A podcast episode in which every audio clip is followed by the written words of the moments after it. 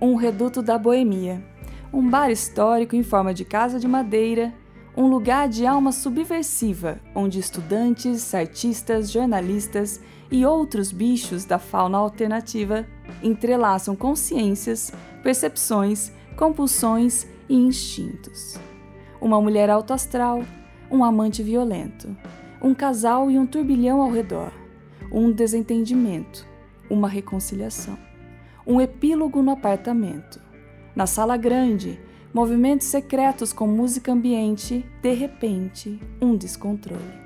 Uma sacada, uma queda, um corpo no chão, um enigma.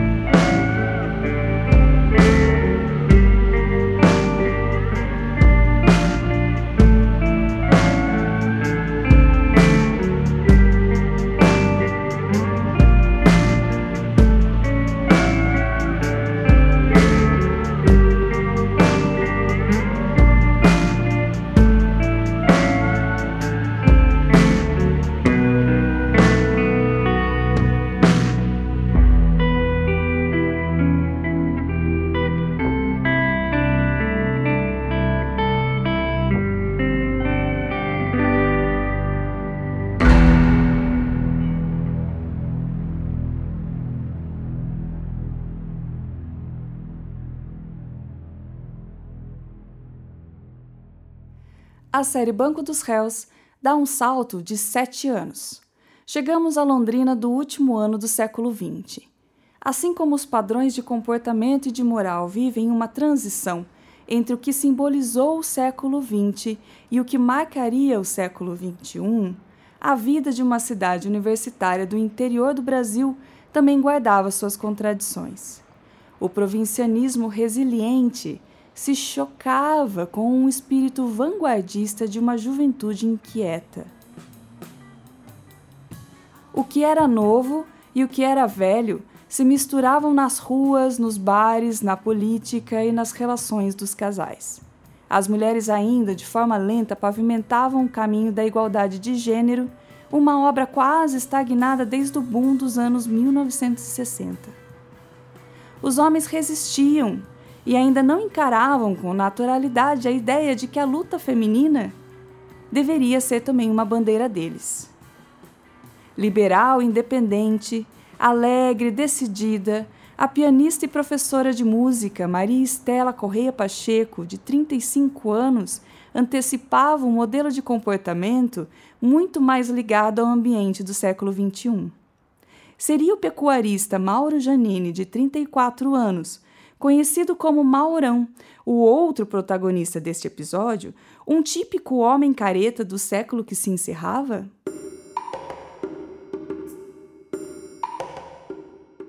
Talvez seja difícil classificá-lo assim, mas duas de suas características se relacionavam ao machismo tóxico, o ciúme e a violência, ainda que isso não fosse muito visível aos olhos de uma pretendente.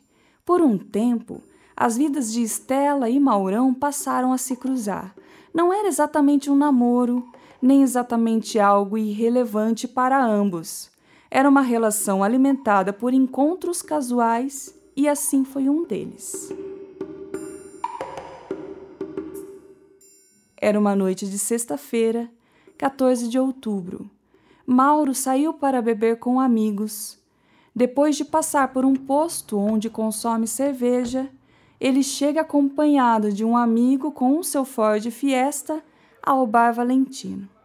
E aqui e agora cabe uma descrição deste lugar muito importante para os londrinenses. Reduto boêmio de arquitetura peculiar, uma casa de madeira, respeitado por sua história ligada aos espetáculos artísticos e por ser point nos festivais culturais, o Valentino ostentava um charme que se traduzia por um slogan saboroso: é para quem está in, out, up ou down. Um bar fundado em 1979 e que ainda existe, embora bem maior e em outro endereço. um elo entre as singularidades dos dois séculos, mas, naqueles tempos, o famoso macarrão, carro-chefe do cardápio, era consumido em uma atmosfera libertária e extremamente informal, na qual ninguém se constrangia em chegar às três horas da madrugada para observar a agitação ou mesmo arrumar uma companhia para passar o restante da noite. Foi isso que Mauro fez naquela madrugada de sábado. Estela estava no Valentino acompanhado de outros amigos. Mauro e Estela começam a conversar e decidem sair dali, acompanhados de um casal de conhecidos. Os quatro saem pela cidade.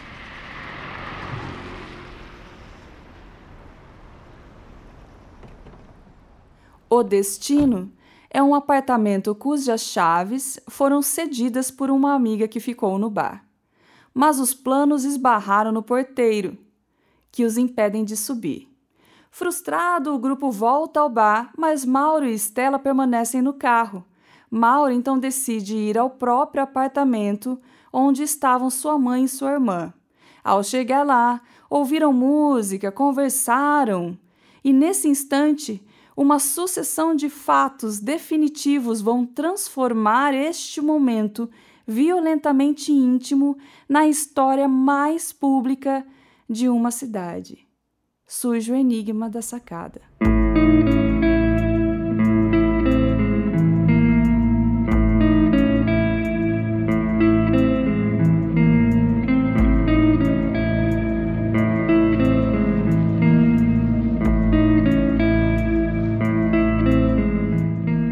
Narrativa a partir de agora pode ter descrição de violência e os fatos contados podem afetar pessoas sensíveis.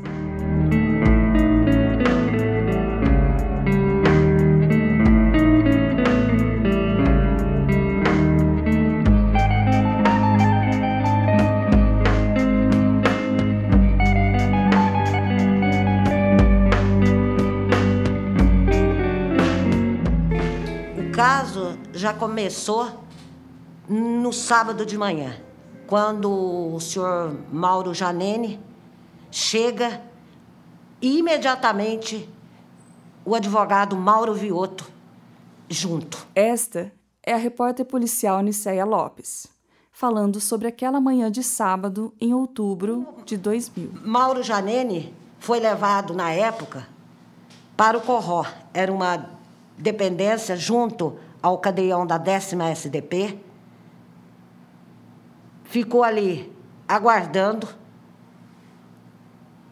Ele ficou solto, aguardando, porque eu acompanhei, eu estava lá. Imediatamente foi levado para ser ouvido pelo então delegado Algacir Ramos, que estava de plantão na Polícia Civil, acompanhado do advogado Mauro Vioto, já falecido.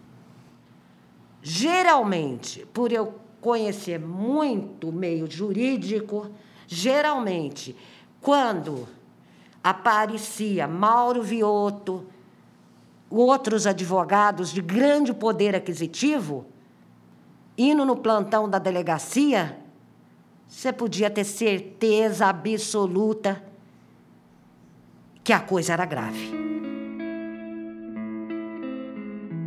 O amanhecer daquele sábado não foi agitado apenas na antiga sede da Polícia Civil em Londrina. A um quilômetro e meio dali, na rua Paranaguá, área nobre do centro, o pátio do edifício Diplomata mais parecia um cenário de filme de horror. Por volta das 6 horas e 5 minutos do dia 14 de outubro de 2000, a autoridade de serviço na delegacia de plantão da 10 Subdivisão Policial de Londrina solicitou o comparecimento de perito deste Instituto de Criminalística no local mencionado no preâmbulo do presente laudo, informando que ocorrera a morte de uma pessoa. De posse desse comunicado, o perito dirigiu-se com apreço ao referido local, onde constatou a veracidade dos fatos. As informações foram prestadas pelo síndico do edifício, o qual disse que a vítima estaria antes do ocorrido em um apartamento do 12º andar e que por volta das 5 horas e 30 minutos teria caído da sacada do edifício. Soube-se também pela moradora do apartamento, senhora Leila Janene Costa, que a vítima, antes do acontecido, se encontrava nas dependências do apartamento na companhia de seu filho, Mauro Janene Costa. Informou ainda que no momento do acontecido a mesma encontrava-se dormindo em seu dormitório. O cadáver, apontado como sendo de Maria Estela Correia Pacheco, encontrava-se sobre a calçada do térreo, na região posterior do edifício, entre o muro do flanco esquerdo do jardim e o muro do flanco direito da escada de acesso para a piscina de adulto. Sob um segmento de lona plástica, em decúbito ventral, com o tronco levemente curvado para a região esquerda, cabeça rotacionada para o lado esquerdo. Membro superior esquerdo com o braço alçado, além da linha dos ombros. A Polícia Militar, através de um telefonema, informou que havia o corpo de uma mulher caído em frente ao edifício Diplomata, área central de Londrina, sem identificação. Na primeira declaração à polícia, Mauro diz que estava confuso e nervoso. Na descrição do boletim de ocorrência, com informações prestadas ao delegado de plantão, em meio a brincadeiras da sacada, Estela sofreu uma queda de 36 metros de altura. Para os policiais e peritos que viram a cena no pátio do edifício Diplomata, uma incerteza. Pela distância entre o corpo e a fachada, a hipótese de suicídio perde força. Ainda assim, outras dúvidas pairavam. Foi um acidente ou Stella havia sido remessada do 12º andar? De acordo com a entrevista do perito José Denilson dos Santos à Folha, se ela tivesse caído, a distância seria de um metro e meio. Se ela tivesse pulado, a distância aumentava para 3 metros. No entanto, a medição da perícia apontou uma distância de 2 metros e 20 centímetros. O que isso significava? Que a hipótese mais provável é que o corpo de Stella havia sido arremessado da sacada.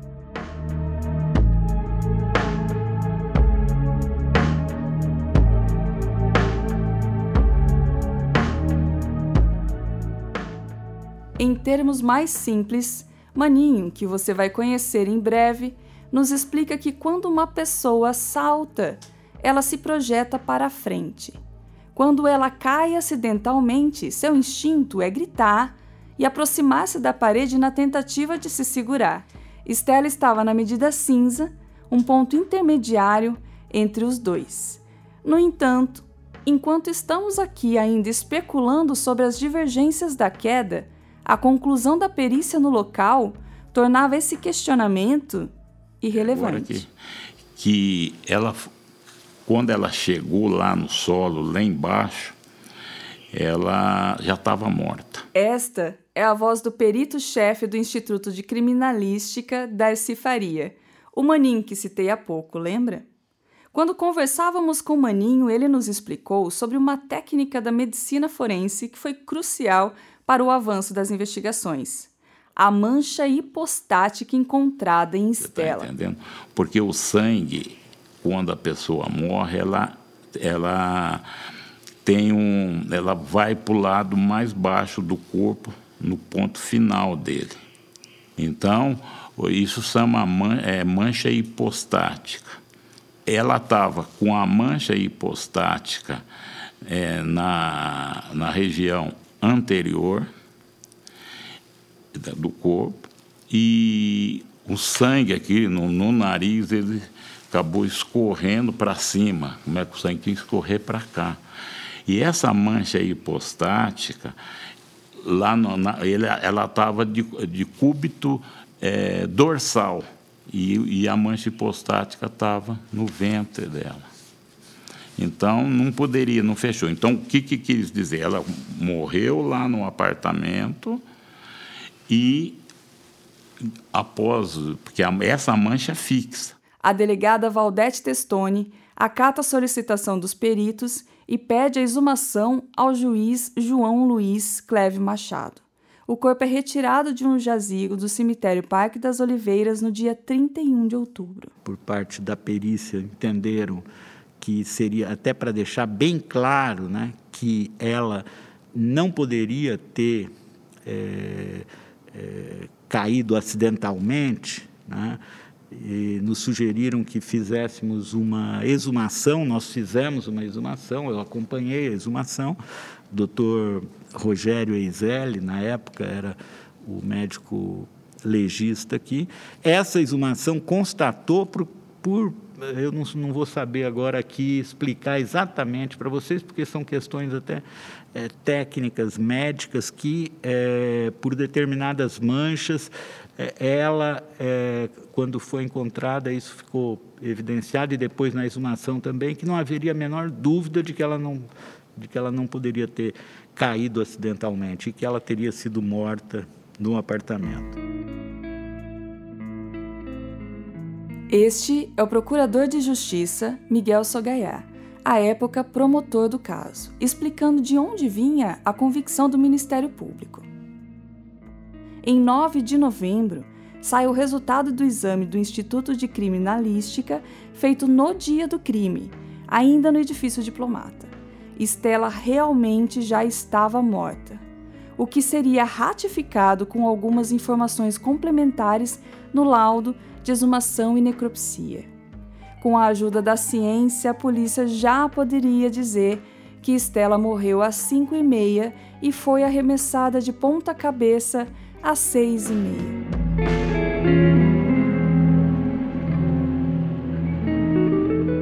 As coisas se complicam para Mauro.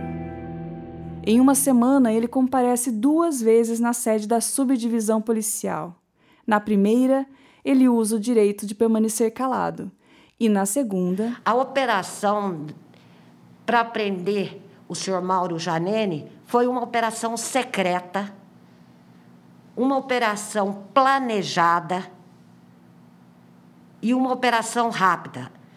O, o juiz, na época, decretou a prisão preventiva do seu Mauro Janene, entregou pessoalmente nas mãos do então promotor da primeira vara criminal, Miguel Sogaiar, que imediatamente pegou o carro, requisitou uma viatura do choque da Polícia Militar para que o acompanhasse. Então, fomos eu no carro de reportagem, o promotor e uma viatura da Polícia Militar a Polícia Militar não tinha informação qual seria a operação realizada. Chegando na porta do prédio, o então promotor apresentou, se identificou, pediu para subir com mandado de prisão na mão. A primeira informação é que o seu Mauro Janene estava dormindo. Aí o promotor subiu acompanhado dos policiais, bateu na porta, segundo o que ele contou na época. E aí abriram e ele se apresentou, mandado de prisão. Aí o, o seu Janene apareceu. Desceu, foi colocado numa viatura da Polícia Militar no Camurão até a décima SDP. Lá chegando, ele tumultuou, esmurrou, chutava, porque ele foi retirado do camburão e levado, então, para o antigo prédio da cadeia da, da Rua Sergipe. Muito bravo, é, dava socos, dava socos, chutava, até ser levado para o velho cadeião da Polícia Civil. O pecuarista saiu do apartamento algemado e com uma Bíblia na mão. De início, ele se recusou a falar com o delegado e foi encaminhado ao fórum, onde teve um encontro rápido e reservado com o juiz Cleve Machado. Antes de ser encarcerado pelo prazo determinado de cinco dias, ele mudou de ideia e prestou depoimento. A experiência de dividir uma cela com outros criminosos foi interrompida por algumas horas para algo muito importante: a reconstituição do crime com base em sua versão do depoimento. Na segunda-feira, dia 20 de novembro, a versão dos suspeitos sobre o que aconteceu no apartamento é reconstituída, mas os peritos encontraram impropriedades técnicas. Chegando no apartamento, e aí nós fizemos a reconstituição, até com, com o autor mesmo. Então. Ele caiu bastante em contradição. Ele, a princípio, ele falou que a menina tinha pulado. Ele desentendeu e ela estava é, drogada, né? Tava, e não estava bem tranquila e acabou pulando. Aí nós conversando com ele que não dá para ela ter pulado por isso, por isso. Ele falou, não, vou falar a verdade. Eu, brincando com ela, ele pegou ela numa posição que não tinha jeito também, porque não passava por dentro dele, que tinha que dar espaço no braço. Nós até pegamos uma investigadora na época, esqueço o nome dela, para ele fazer, mas corpo bombeiro, né? tomou toda a precaução, amarrou ela, mas ele não conseguiu. Porque o, o modo que ele explicou, que ela estava sentada e que ele pegou nos braços dela, e ela passa, não, não, não tinha como desenrolar esse movimento do corpo. Porque ele, mandamos ele fazer com uma investigadora e ele não conseguiu.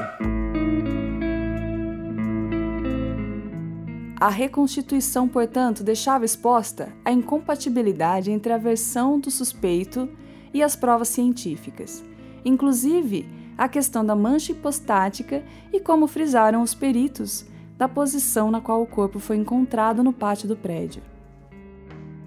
Ainda assim, ele foi libertado no dia seguinte, apesar do Ministério Público pedir a prorrogação da temporária.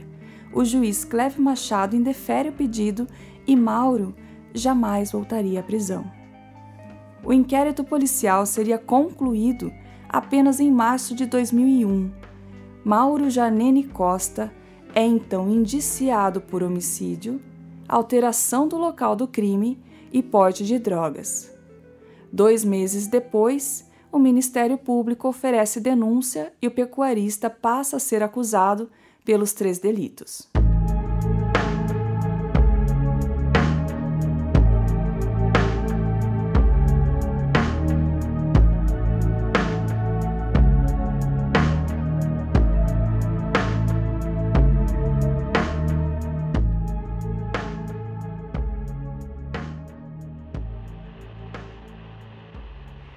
Laila Pacheco Menequino tinha 14 anos quando sua mãe, Maria Estela Correia Pacheco, morreu aos 35. Hoje, jornalista, segue à espera de virar a página e viver o luto. Mas, enquanto isso não ocorre, transformou o luto em luta. Formou-se em direito para compreender os trâmites judiciais do processo.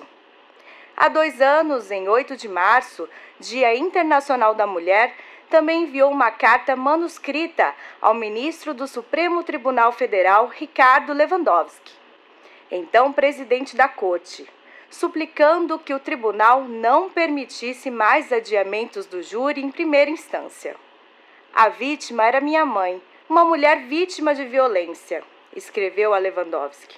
Ao contrário de Janene, a família da minha mãe, que era professora, não tem posses, nem duas fazendas, que, segundo consta, foram dadas em pagamento ao advogado, um criminalista experiente, famoso e cheio de cartas na manga. Escreveu ao ministro do STF em 2016. Mauro Janene Costa é neto de um dos fazendeiros mais ricos do Paraná. Casos como o de Estela Pacheco expõem o nível do machismo na cultura brasileira. Como ocorrem tantos outros assassinatos de mulheres, coube à família defender a memória da vítima, cuja reputação tentou-se em vários momentos colocar em dúvida, como ocorreu também no caso Marielle Franco. Este texto do jornal El País, publicado no dia 23 de agosto de 2018, resume o clima de angústia, revolta e luta de uma parte muito importante dessa história. Afinal, foram 18 anos de transformações no mundo que cercava o Bar Valentino, o edifício diplomata, as fazendas dos Janene, a polícia, os tribunais e a consciência das mulheres. Um corpo de uma mulher caído no chão não era mais só um corpo caído no chão. Estela virou sinônimo de luta contra a violência e a desigualdade e a injustiça. Tudo porque o aguardado júri do homicídio simplesmente não acontecia. O avanço do tempo embalava a marcha da impunidade nos corredores das repartições, enquanto no mundo lá fora a voz das mulheres ecoava cada vez com mais força. Entre a morte de Estela e a data escolhida para o primeiro julgamento, houve um intervalo de 10 anos. A longa espera acabaria em frustração. No primeiro adiamento, o advogado de Mauro alegou que precisava fazer uma cirurgia Ainda em 2011, outras duas tentativas. Em 2014, mais duas. 2017 e 2018, outros dois adiamentos. É óbvio que toda essa demora teve uma consequência. 2014 marca então o início do movimento Justiça por Estela. Mas bem antes disso, em 2002, um protesto no Calçadão, área tradicional de atos públicos em Londrina, envolveu 20 entidades e o caso Estela já provocava indignação. O caso Estela simboliza a impunidade presente nesses casos. Isso é fruto da cultura machista. Os homens se sentem donos das mulheres e não querem ver seu objeto de posse se manifestar. Para intimidá-las, um recurso extremo é o uso da violência física, que muitas vezes acaba em morte. Há uma grande cumplicidade da justiça para que os homens continuem impunes. Doze anos depois das declarações da ativista Cássia Maria Carlotto no calçadão, o cenário de impunidade não havia mudado. A indignação era redobrada, mais espalhada por outros setores, mais organizada com a ajuda das redes sociais. No centro deste redemoinho, a comovente figura de Laila Pacheco Menequino, hoje com 36 anos, emerge e brilha. A Laila é uma filha né, que compreendeu né? A, o papel do que é direito da mulher, do que é direito humano no sentido de lutar pelo acesso à justiça, de ir atrás de justiça, de perseguir a justiça no sentido mais estrito da palavra. E ela foi incansável em relação a isso. É, em bater em todas as portas, em em ser muito justa e ética em todos esses momentos, mas o fato dela ser justa e ética não fez com que ela baixasse a cabeça, não, que ela perseguisse realmente quem eventualmente estivesse sendo leniente, quem eventualmente não estivesse fazendo o que tinha que fazer. E, e a vitória nesse processo tem grande porcentagem do, do empenho, né, do esforço é, dessa filha que reconheceu é, na morte dessa mãe um feminicídio. Uma das promotoras que atuaram no caso, Suzana de Laceda, não está exagerando. A própria Laila conta como os vícios do sistema judiciário durante os anos seguintes à morte da mãe despertaram nela um sentimento de luta e ação. Na época que aconteceu, eu tinha 14 anos. Quando eu comecei a entender um pouco mais do que tinha acontecido e tudo, eu fui estudar jornalismo e estudar direito. Né? Logo depois que minha mãe morreu, eu estava no colégio, passou uns dois anos, eu entrei no vestibular. E aquele assunto dentro de casa, com meu pai, com a minha avó, com a minha tia, não se falava muito e todo mundo tinha muito medo de falar comigo sobre qualquer coisa relacionada e era um tabu, né? E mesmo quando aconteceu, né, não entendia direito e não se falava muito nisso e buscava-se me proteger, né? Teve muitas fases nesse tempo todo, né, 22 anos, em relação a esse ativismo, falando especificamente do, da busca por justiça para Estela, que foi, que para mim é um, o que resumia a necessidade de falar na imprensa, de falar com outras pessoas, de ir em advogados, de visitar o Ministério Público. Né? Isso acabava me dando bastante até trabalho, ou, né? mas era uma coisa que, para mim, foi muito importante buscar as respostas, buscar apoios onde poderia existir, né? E reivindicar e persistir nessa busca por uma resposta da sociedade, uma resposta do judiciário para o caso da minha mãe. E quem estava do outro lado desta luta? Não era só o judiciário ou o sistema ou a sociedade patriarcal. Havia alguém cuja liberdade era um motivo de dor. E sim, houve um encontro. E aí, uma vez, teve uma audiência e ninguém me contou. Meu pai, minha tia, todo mundo com essa ideia de preservar, né? Manter distante do assunto. Ah, ela é muito nova, não sei, eles querem me proteger. Ah, ninguém me contou, só que eu fiquei sabendo. E aí eu apareci no fórum. Quando eu apareci, saí da UEL, sem ninguém saber que eu tava, era pra eu estar na aula, e fui pro fórum, dei de cara com a minha tia lá, mas o que, que você tá fazendo aqui, né? Não, eu vou ficar. E fui e sentei na, na sala de audiências. E eu já tinha 18 anos, tinha acabado de fazer. No que eu sentei na, na sala de audiência, eu não tinha visto quem que sentou do meu lado, mas foi um momento que eu tive mais próximo com, com o réu, né, com, com o mal. E aí ele sentou do, do meu lado, eu não sabia que era ele. Na hora que eu vi, eu travei e comecei a chorar desesperadamente. Assim, porque eu vi quem estava do meu lado e foi uma coisa desesperadora, né, para mim. Naquele momento, naquela audiência, o advogado da parte que então era o Mauro Viotto começou a berrar na, na, sala de audiência, gritar que eu tinha que sair de lá, que eu tinha que ser, sair expulso, porque eu não era maior de 21 anos. E eu, mas, amigo, eu já estudei isso, a lei mudou agora, a maioridade de civil é 18, né? Então, imagina que ele gritava muito isso e foi um transtorno. E qual seria a memória daquela adolescente sobre o relacionamento dele com a mãe? E eu acho tão estranho que a gente não sabia do que estava acontecendo com ela nesse relacionamento. Minha mãe, como, como eu estava comentando, saía bastante e tal. E eu estava numa fase bem amiga, assim. Então a gente conversava sobre várias coisas. E ela contava se ela estava gostando de alguém, se ela tinha interesse por alguém. E um tempo antes, que não foi logo recente, não. Vou chutar, uns quatro, seis meses antes. Ela falou assim que estava começando a se encontrar, a ter um relacionamento com. E ela usou essa palavra, fazendeiro. E eu lembro da gente rindo na cozinha e ela falando assim: já pensou, sua mãe, não sei o quê, com um negócio de chapéu de peão, zoando, tirando sarro, porque fazendeiro eu. Não era meu estilo, né? E aí ela falou: olha, inclusive vai chegar de caminhonete. E aí ela. E eu tinha 14 anos. E ela tava me contando, brincando comigo. E aí ela falou: Ah, então vou me arrumar e tal. E se arrumou. Ah, tá bonita, tá bonita. Eu vi ela se arrumando, porque eu gostava de ver ela se arrumar, ela passar maquiagem.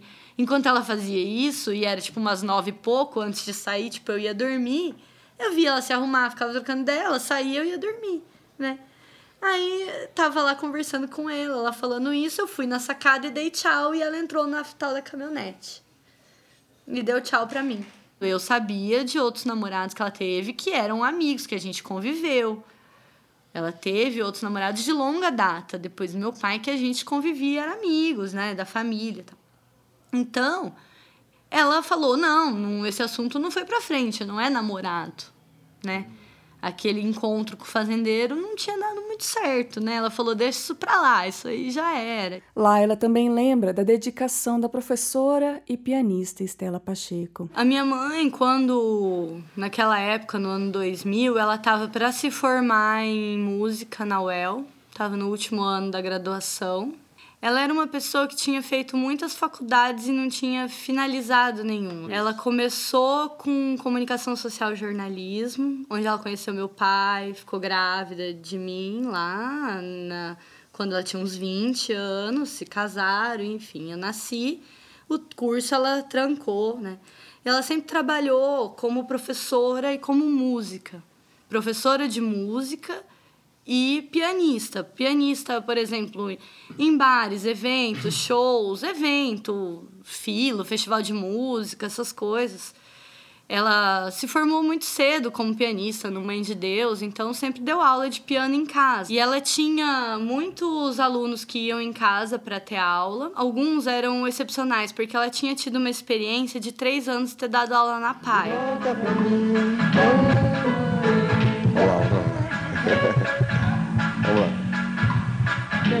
Vamos começar, agora vamos começar.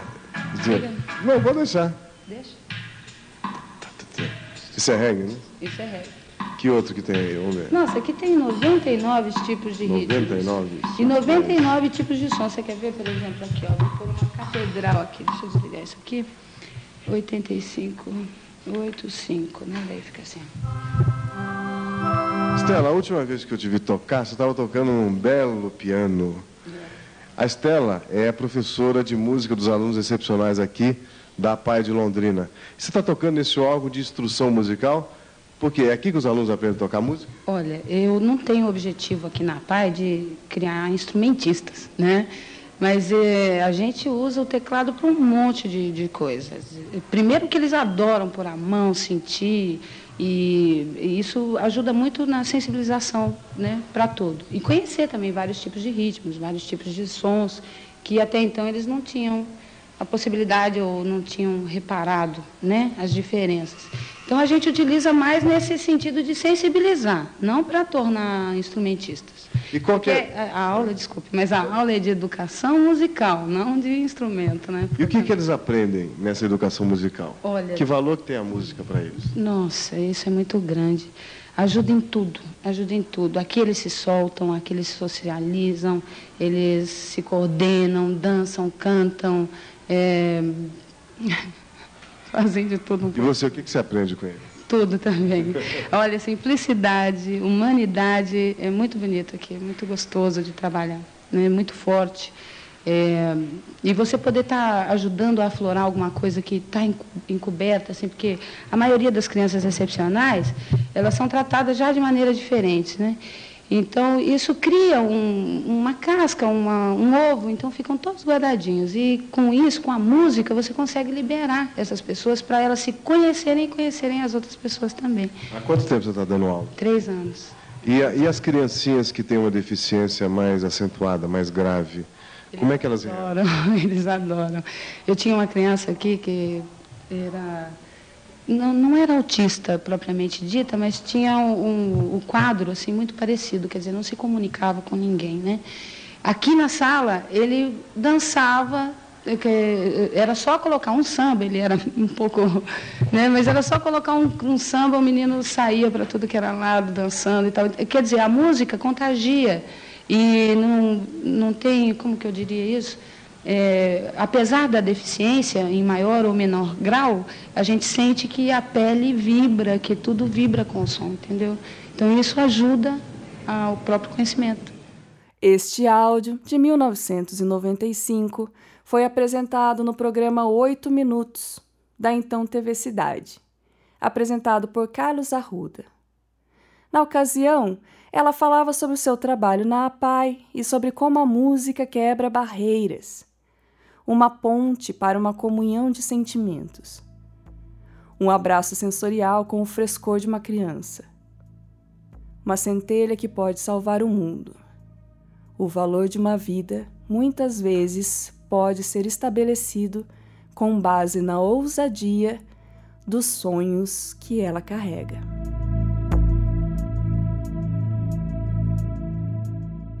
Estela Pacheco era uma mulher decidida, cheia de planos, nos quais a filha sempre esteve como figura principal. Uma fase produtiva que estava buscando uma mudança, porque ia ter um marco que ia ser a formatura.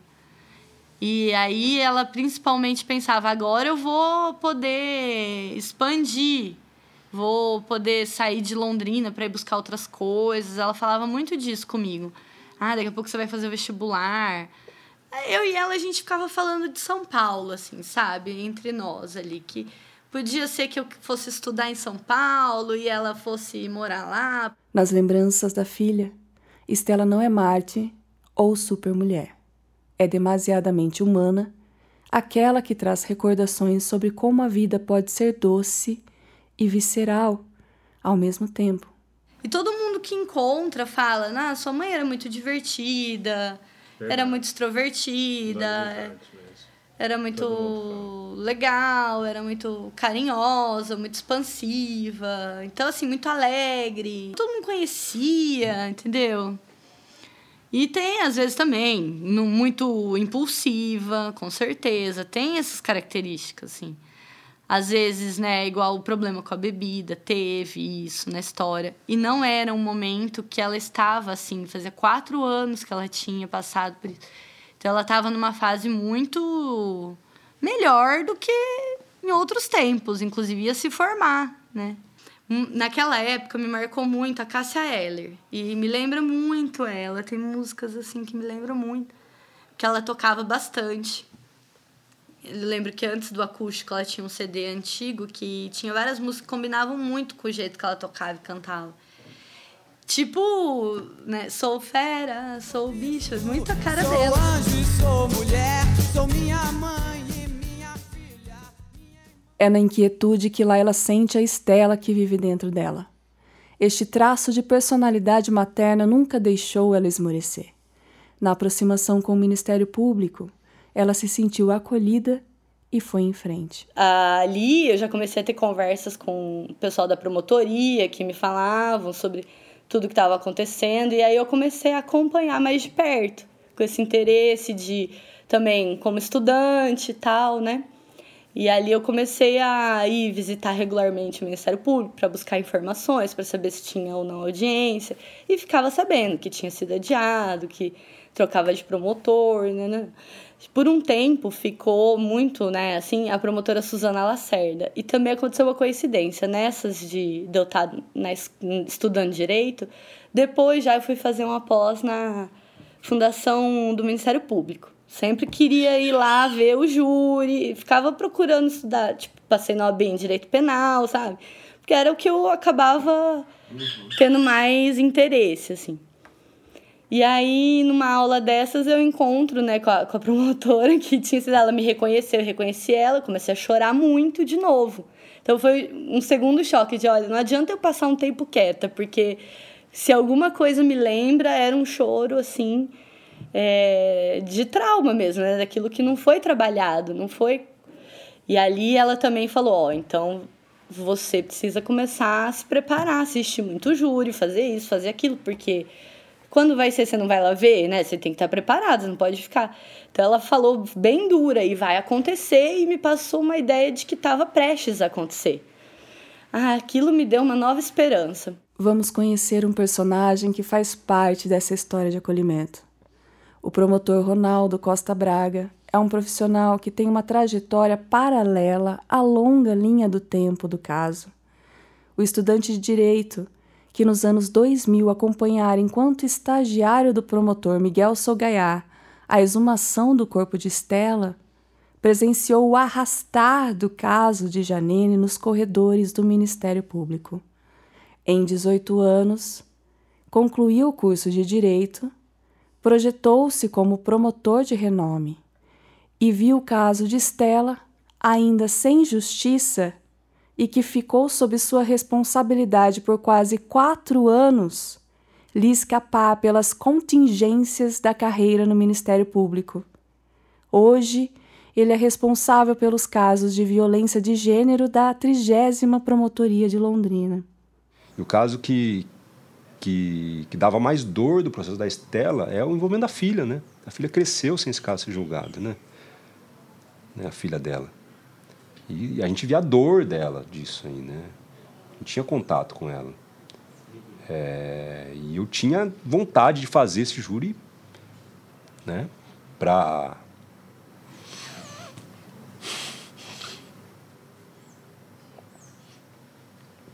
Pra dar uma resposta. Né? É, esses casos emocionam a gente.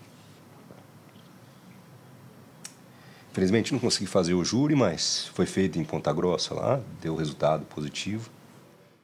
Foi em uma cidade improvável, Ponta Grossa, que Mauro Janene Costa enfim senta no banco dos réus de um tribunal.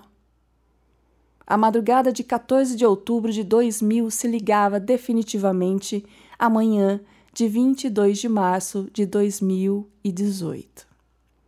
Celso Felizardo editor da Folha de Londrina e repórter à época, conta os bastidores daquele momento histórico. É, a defesa já tinha pedido né, esse desaforamento, é, alegando que aqui em Londrina teria muita comoção. É, isso poderia influenciar no júri, né? Então, houve esse pedido e o Tribunal de Justiça já tinha feito essa concessão do desaforamento. Então, o caso foi é, transferido, o júri no caso, né, foi transferido para Ponta Grossa. A gente já previa né, que o julgamento ia ser longo, então a gente saiu daqui um dia antes. E chegando em Ponta Grossa, estava um comentário na cidade muito grande que um juiz é, estava morto dentro de casa. Então a primeira coisa que a gente fez quando ficou sabendo da notícia foi é, ir para frente da casa desse juiz, né? A gente não sabia, não tinha informações se era o juiz do caso ou não. Isso levantou uma preocupação muito grande. É, ali na conversa ali com alguns policiais ali na frente, a gente ficou sabendo que não era o juiz do caso e que é, esse juiz ele tinha sido morto com um tiro na cabeça. Enfim, não dava para saber ainda mais informações, né? E conforme foi passando o tempo, né, aí a perícia chegou no local e na entrevista que a gente fez com eles, eles descartaram que outras pessoas tivessem entrado na casa. Eu, né, eu lembro na época de ter conversado com a Laila, ela estava muito apreensiva de, dessa possibilidade do, do júri ser adiado mais uma vez, né, depois de 18 anos. Mas o que acabou não se confirmando mesmo com a morte desse juiz, os serventuários da justiça mantiveram o júri e trabalharam no dia seguinte. É, o júri começou às oito e meia da manhã no dia seguinte, né? E esse júri foi feito e a todo momento com homenagens a esse juiz que morreu. E no entorno estavam familiares da, da Estela, a Laila e outros familiares, todos vestidos, né, com camiseta ali, com a foto da, da Estela, pedindo justiça. O Sr. Mauro Janine chegou um pouquinho depois, acompanhado da, da companheira. Ele, ele subiu a, a escadaria né, do, do fórum de Ponta Grossa e, questionado pela imprensa, ele falou que só se pronunciaria após a sentença e já seguiu para o julgamento. Então foi um júri muito demorado e muito cansativo, por quê? Porque a estratégia da defesa é, foi contratar dois peritos particulares para contestar o laudo oficial que mostrava né, que a Estela tinha sido morta antes e o corpo tinha sido arremessado pela sacada. E o que, que acontece? Esses peritos eles tomam um tempo muito grande ali do, do júri e eles tentam é, explicar ou convencer, né, no caso, os jurados, de que esse laudo oficial é, teria brechas, que ele não é totalmente conclusivo. Então, o que eles fazem? Eles tentam convencer esses jurados de que é, a Estela poderia sim estar viva quando caiu né, da, da sacada do apartamento. Então, o Mauro, como eu tinha falado, né, é, no começo do julgamento ele falou que só se pronunciaria depois da sentença. A sentença saiu já próximo à meia-noite e assim que que, que, saiu essa sentença, ele pegou e saiu de forma apressada, quase correndo do fórum, e mais uma vez ele não falou com a imprensa, né? A família da Estela estava ali e dava, dava para ver, era nítido ali, né? Parece que tiraram um peso, principalmente falando da Laila. Ela tava, tava para ver que ela ficou aliviada, mesmo com uma pena de 11 anos, né? Muita gente questiona se é uma pena baixa, mas ali parece que nessa hora isso não importava. Importava para ela que o caso estava julgado. Pouco antes da terça-feira acabar, o magistrado Luiz Carlos Fortes Bittencourt lê o veredito. Em conformidade com a decisão do Conselho de Sentença, declaro condenado o réu Mauro Janene Costa como incurso nas sanções do crime de homicídio simples e o declaro absolvido em relação ao crime de fraude processual majorado, julgando parcialmente procedente a pretensão punitiva estatal. Diante do exposto, fixo a pena base em 11 anos de reclusão.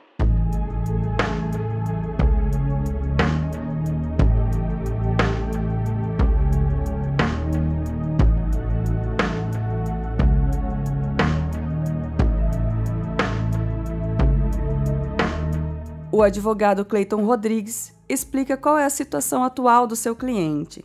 Mauro cumpre a sentença em liberdade, tem duas frentes de recursos com o objetivo de realizar um novo júri. Foram interpostos recursos ao STJ e ao STF, esses recursos estão lá para análise dos ministros, né? Uhum. E, enfim, estamos aguardando a posição da Justiça, onde, obviamente, a gente ao assumir o caso, verificou ali a ocorrência de algumas situações que, a nosso, a meu ver, é, afrontam a lei, especialmente o devido processo legal, o direito da ampla defesa, contraditório, né, especialmente a recusa do juízo em, é, em chamar, em intimar o, uma testemunha que foi devidamente arrolada pela defesa do, do Mauro na época, né? E que por ela estar morando num outro país, é, ele indeferiu. E ela insistiu, insistiu, a defesa insistiu por uhum. várias vezes uhum. e o juiz acabou indeferindo. Então entendo que no caso era uma importante, era uma, uma, uma testemunha importantíssima, né? imprescindível, como eu disse, porque foi ela que fez a perícia no corpo da vítima logo após né? E nessa perícia, nesse laudo, conforme todos podem ver, que está lá nos autos, né? não há qualquer sinal, não há qualquer indicação de agressão. A série Banco dos Réus traz agora a primeira entrevista de Mauro Janene desde a morte de Estela. 22 anos depois, o agropecuarista tem uma vida normal, sem privações importantes. Atualmente se dedica a um novo projeto de citricultura no noroeste do estado. Está casado há 20 anos e ainda vive em Londrina com a mãe, agora em outro prédio de alto padrão numa região nobre da cidade. Meu nome é Mauro Janene Costa, vou fazer 56 anos agora, dia 1 de agosto. Eu sou agricultor. Acontecimento muito trágico por conta da morte da, da, da, da, da Estela. É... Eu não sei dizer exatamente quais foram assim a, acho que a razão é única pelo qual, digamos assim, a minha, a minha vida teria mudado, né? Mas vários fatores contribuíram. Eu fiquei tão desesperado que o meu primeiro amparo foi na igreja. Eu, é... fiquei muito tempo apegado às coisas da igreja é, e as coisas acontecendo, audiências, é, as reportagens saindo e eu me sentindo oprimido, porque de certa maneira é, surgiam especulações que não eram verdadeiras, não é? Então, assim, é, ela já mudou na realidade, eu acho que no segundo em que a Estela caiu, sabe? Eu tive uma sensação muito forte de que as coisas seriam bem diferentes dali para frente. Entende? Sabe? Assim, em questão de segundos isso me ocorreu. Quando você tem essa noção interna, as coisas vão mudar. E eu, é, parece que de antemão, já, já, já estava percebendo todas as consequências que adviriam daquele acidente, né?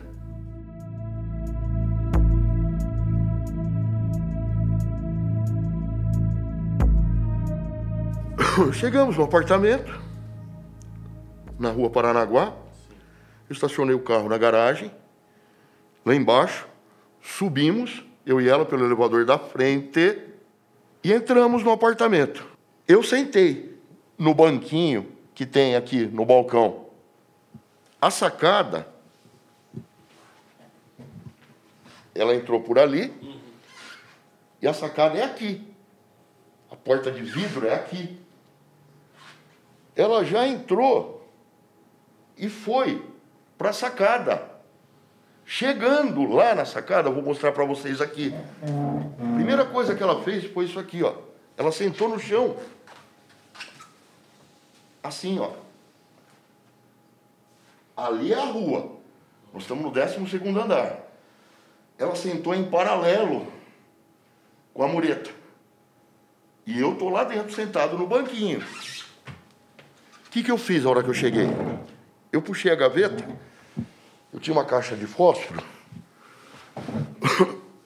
com uma bituca de maconha dentro. Aí eu dei duas, três fumadas aqui, enquanto ela estava fumando um lá também, só que o dela, que estava na bolsa dela. E tinha mais um para depois ainda. Eu não fumei o todo o meu. Guardei na caixinha de volta e deixei ali. Mas vocês fumaram na sacada? Eu fumei. E ela? Lá. Ela fumou lá, ela fumou. Essa posição que você falou, ela continuou lá. Sim, ela fumando lá e eu dei um- uns peguinhas aqui. Entendi.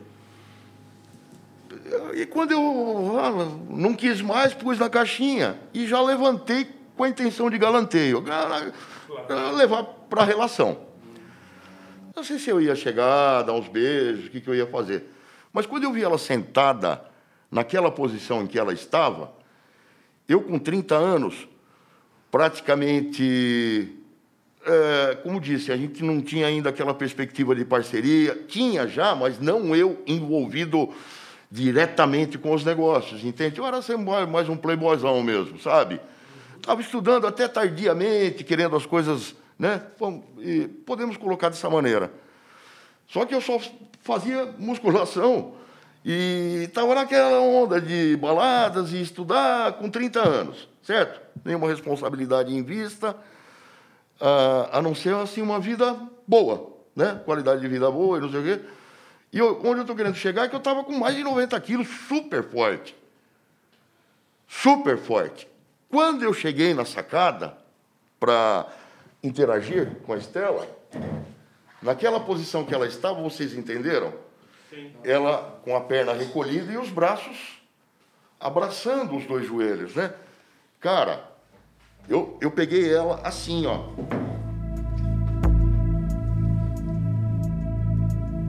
Catei as duas canelas dela aqui e olha que a Estela não estava nos momentos de. Ela estava bem pesada naquela época. E ergue com as costas dela aqui e as pernas para frente. Eu com as duas mãos na canela. Aquela demonstração de força típica do, né? E a sacada aqui do lado, a cerquinha. E eu resolvi fazer graça. Foi iniciativa minha. Eu pus ela aqui e ficava assim. Lá, lá, lá. E ela gracejando, dando risada aqui, emitindo sons de gracejo. Cara, eu não sei quantos segundos nós ficamos aí. Eu continuei segurando as pernas dela, só que o corpo dela afundou pro lado de fora do vidro da cercada. Você tá me entendendo? Se a cerca tá aqui, é como se eu tivesse encostado aqui com ela para fora. E eu tô achando que não vai acontecer nada, obviamente, né? Senão, eu nem teria pego ela do chão. E ela, é, não sei que jeito, se foi, se fui eu que perdi a força do braço, se ela se movimentou, não posso dizer o que foi exatamente. Eu estou segurando ela, mas o corpo dela afundou. As costas dela ficou, agora passou a se encostar no vidro do lado de fora da cerca. E metade da bunda dela, da nádega do lado direito dela, foi aqui, encostou no baldraminho da cerca. Toda cerca de prédio tem um baldraminho de no máximo uns 20 centímetros. Assim, ó, como o vidro estava na metade dele, metade da bunda dela ficou parada nesse degrauzinho do baldrame. Uma mão minha continuou segurando a perna dela. E eu tentei enfiar esse braço por baixo das axilas dela, olhando por cima desesperado. A brincadeira já, já acabou. Não tinha mais brincadeira. Ela olhou para mim, falou: Mauro, o que, que você está tentando fazer comigo? Meu, será que já não percebeu? Eu falei para ela, eu não estou mais brincando, eu estou tentando te trazer de volta. Foi isso que eu falei para ela, gente. Desculpa a exaltação minha. Mas não estava conseguindo. Não tinha o que fazer, eu não sabia o que fazer. Eu soltei essa perna e passei a segurar o tronco dela por cima, encostado no, no vidro. Mas a mão direita dela estava solta. Catei logo ó, o pulso dela e ergui aqui. Mas não tinha como eu puxar ela para trás. Eu estou do lado de cá, ela está do lado de lá. Eu tinha que erguer ela e trazer. Eu tentei a todo custo enfiar a minha mão embaixo do subaco dela. Não estava dando certo, ela não estava entendendo. Não tinha mais o que fazer, cara. Eu abandonei aqui a mão e vim aqui. Aqui ela escorregou. Olhando para mim e não falou nada. Olhando para mim e não falou nada. Eu só escutei um pancadão lá embaixo. Parecia que ela tinha caído em cima de um estrado de madeira. Certo? E foi isso. É, primeiro que os peritos descartaram essa possibilidade de você ter levantado ela daquela posição. Você sabe disso, né? Estou falando coisa. Não sabia que eles É. tinham descartado isso. É, porque é impossível. na Posso, posso, dar um, po- posso dar um complemento aí? Hum. Eles viram eu erguer. e, é, dois meses depois teve a reconstituição, não foi? Que você não conseguiu erguer. Você não conseguiu erguer. Eu tinha emagrecido uns 15 quilos. E na atual situação realmente não consegui.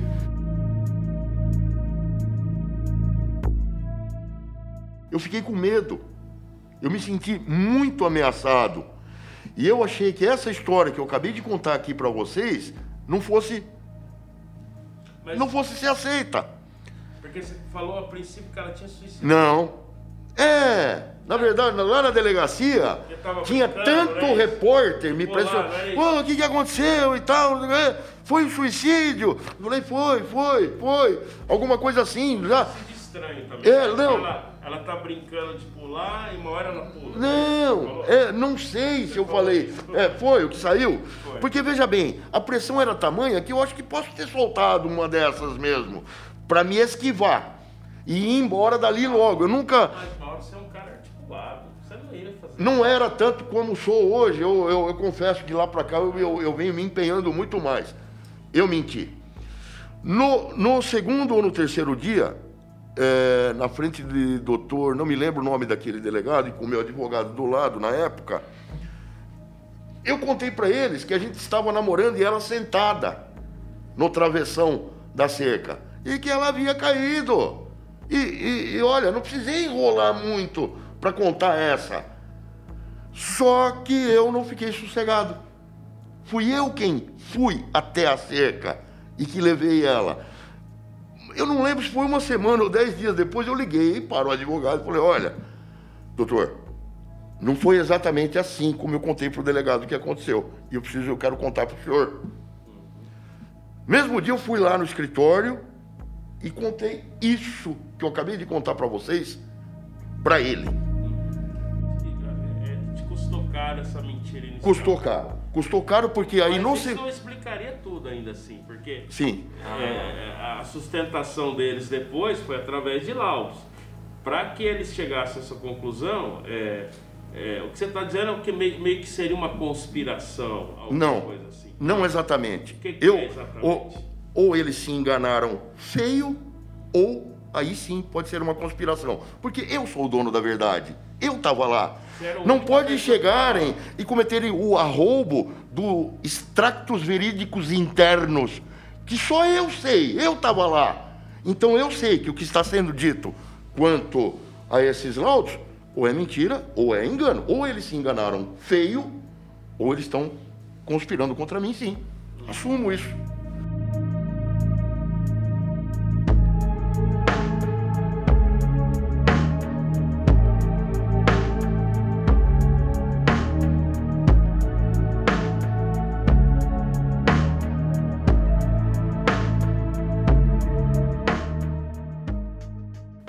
Acho que essa vez que a gente foi para casa no dia que ela morreu, teria sido a terceira vez. Eu encontrei com ela. Duas ou três, eu não sei te dizer.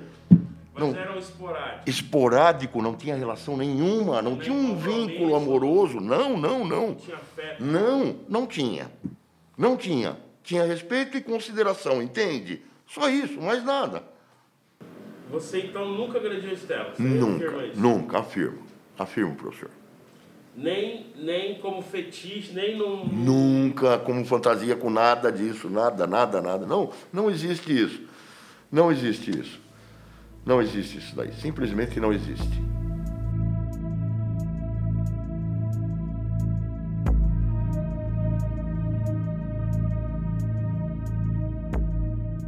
Me arrependi arduamente de ter feito essa brincadeira. Tudo bem que a gente tivesse lá no apartamento, no, no, no, no final das contas, mas não precisava ter feito isso. Uma idiotice minha. Uma idiotice minha. Me sinto, sim, responsabilizado pela morte dela, nesse sentido. O que eu mais gostaria que a Laila soubesse e que a irmã dela, a. Como é que chamava-se mesmo? A Maria Elísia, soubessem é a verdade daquilo que aconteceu. Isso que eu acabei de contar para vocês.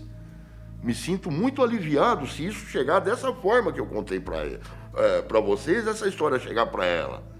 Esse era o meu desejo lá atrás, muitos anos atrás. Eu fui impedido, pelo menos o guarda não quis que eu fizesse isso. Talvez nem coubesse mesmo na ocasião.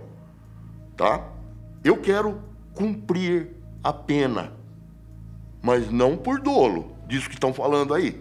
Eu sou o dono da verdade nesse sentido. Não tem como as pessoas negarem isso. Elas podem não se conformar com isso, mas eu é quem estava lá. E o que foi dito, ou é um terrível engano, ou é uma grande mentira. Eu quero cumprir sim, mas como quem é responsabilizado por uma morte. Não como quem planejou uma morte. É isso. Minha resposta para Laila é essa.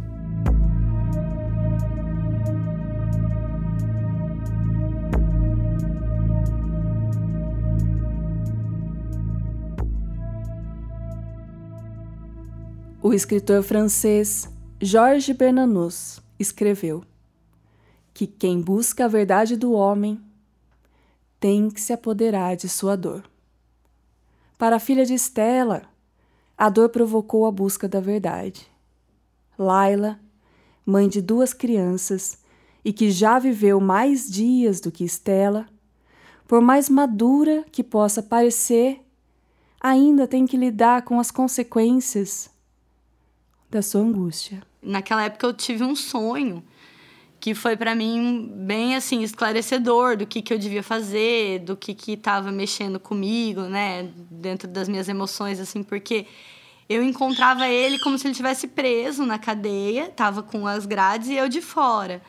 E eu assim, só vim aqui, meu, só me fala uma coisa, por favor, o que que aconteceu? Eu só chegava e falava assim: "Fala o que aconteceu, eu só quero saber isso" fala pra mim, né? Fala a verdade, fala a verdade. E claro que ele não falava e tal, e a cena, né, no, no sonho se, se desfazia. Então eu meio que tinha uma intuição que eu interpretei aquilo que para mim não importava ele preso ou não, porque mesmo ele atrás das grades, ele não ia falar a verdade para mim. E o que eu queria era saber o que tinha acontecido, por quê? Era aquilo que me machucava, inquieto. O que, que aconteceu, né?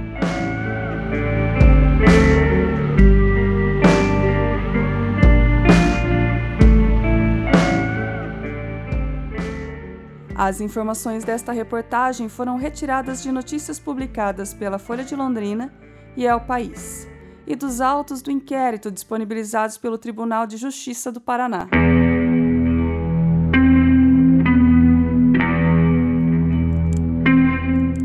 Banco dos Réus é um audiodocumentário produzido pela Folha de Londrina com o apoio do ICFJ, Centro Internacional para Jornalistas, Meta Journalism Project, ANJ, Associação Nacional de Jornais, ANER, Associação Nacional de Editores de Revistas.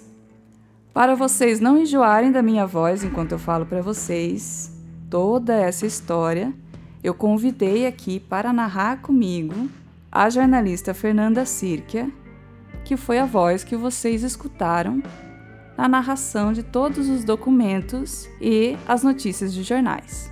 Esse documentário foi produzido por uma equipe multiprofissional que vai da reportagem à edição, da pesquisa à documentação, do som ao impresso. A apresentação deste programa foi feita por mim, Patrícia Maria Alves. A locução é de Fernanda Sirkia. Produção multimídia de Juliana Gonçalves. Nosso entrevistador e roteirista é o Lúcio Flávio Moura. Produtor de audiovisual Celso Felizardo. Documentarista Vitor Ogawa. Nossa coordenação do impresso está a cargo de Adriana Decunto. O design de som é de Tiago Franzin. A identidade visual do Banco dos Réus é de Rafael Pereira Costa. Nosso produtor é o Pedro Rosa. Estagiária de produção e reportagem Ana Júlia Gabas. A pesquisa e documentação foi feita por uma equipe que tem Yuri Pereira, Lara Bride, Stephanie Zacchio, Alice Rezende e Vitor Struck. A mentoria ICFJ e Meta é de Luiz Fernando Bovo. Na faculdade onde cursava educação física, Amanda Rossi, de 22 anos, foi morta por asfixia. Após uma confissão, três pessoas foram julgadas e condenadas. Mas não há ligação entre os criminosos e a vítima. A família não esquece. E desde 2007 acredita que é possível descobrir quem mandou matar Amanda Ross. Não perca o quarto episódio da série O Banco dos Réus.